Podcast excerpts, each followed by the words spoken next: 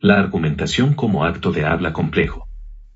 La lengua es tan antigua como la conciencia, la lengua es la conciencia real, práctica, existente para otras personas y solo con ello para sí mismo, como la conciencia, el lenguaje surge tan solo de la necesidad, de la imperiosa precisión de relacionarse con otras personas. Karl Marx.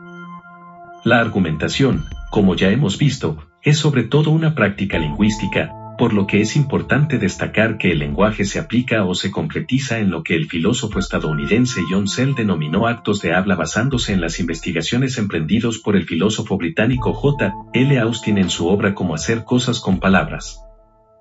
Los actos de habla se refieren a la unidad básica de la comunicación lingüística que se da en el ámbito de la pragmática, o sea en aquello que toma en cuenta el contexto o situación que influye en la interpretación del significado y que puede incluir, dentro de su carácter complejo, aspectos extralingüísticos tales como la cultura, costumbres, conocimiento, ideologías, valores, actitudes, estados de ánimo, etc., que comparten los hablantes en diversas interacciones que permiten, entre otras, muchas cosas, entablar diálogos, formular preguntas, hacer promesas, dictar órdenes, declarar, convencer, suplicar y, en fin, todo aquello que se pone en juego en la inmensa y variada gama de interacciones lingüístico-argumentativas.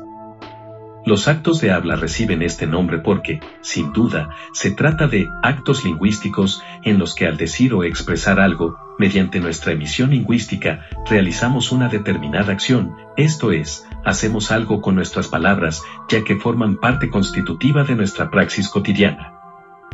Los actos de habla han dado lugar a toda una teoría cuyo supuesto sería prolijo desarrollar aquí. Dicha teoría se inicia, en la época contemporánea, con los valiosos estudios de John L. Austin y prosigue con autores como John R. Sell. Parte de la premisa, como ya hemos indicado, de que el acto de habla es una unidad o elemento fundamental de la comunicación lingüística, incorporando también la idea de que hablar una lengua apta y eficaz para la comunicación interpersonal supone integrarse en una forma de actividad compleja que está sujeta al cumplimiento de determinadas condiciones y organizada de acuerdo con ciertas reglas. Según Sell pueden distinguirse cinco tipos básicos de actos de habla. A. Asertivos. Su objetivo ilocutivo es comprender a quien habla con la verdad del contenido proposicional expresado. Estos actos de habla pueden evaluarse según su verdad o falsedad, las palabras deben corresponderse con la realidad, con el mundo. Aquí, el estado psicológico expresado, condición de sinceridad, es el de creencia. Ejemplos, afirmar, informar, sugerir, predecir. B. Compromisivos.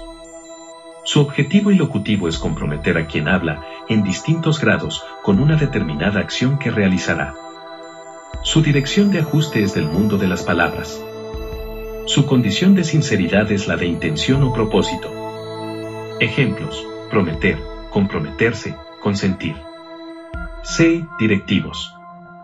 Su objetivo ilocutivo es el de contar como un intento, en distintos grados, por parte de quien habla, de lograr que quien escucha haga algo. Su dirección de ajuste es del mundo a la palabra, se pretende que el mundo se corresponda con las palabras. La condición de sinceridad es la de expresar un deseo. Ejemplos, ordenar, pedir, invitar, advertir, preguntar. D. Declarativos. Su objetivo ilocutivo es dar lugar a un nuevo estado de cosas en el mundo, al tiempo que quien habla se compromete con la verdad del contenido proposicional expresado. Su dirección de ajuste es doble, del mundo a palabras, y de palabras a retratos de John R. Sell y de John L. Austin, importantes teóricos de los actos de habla. No tiene condición de sinceridad. Ejemplos, aprobar, sentenciar, nombrar, bautizar, legar. E. Expresivos. Su objetivo ilocutivo es expresar el estado psicológico específico de quien habla. No hay condición de ajuste con el mundo. Su condición de sinceridad es la del estado expresado. Ejemplos, agradecer, felicitar, condolerse. Nuestro breve asomo a los actos de habla nos permite apreciar cómo estos forman parte constitutiva de toda argumentación tanto en su nivel locutivo como ilocutivo, constatando así la complejidad que encierran.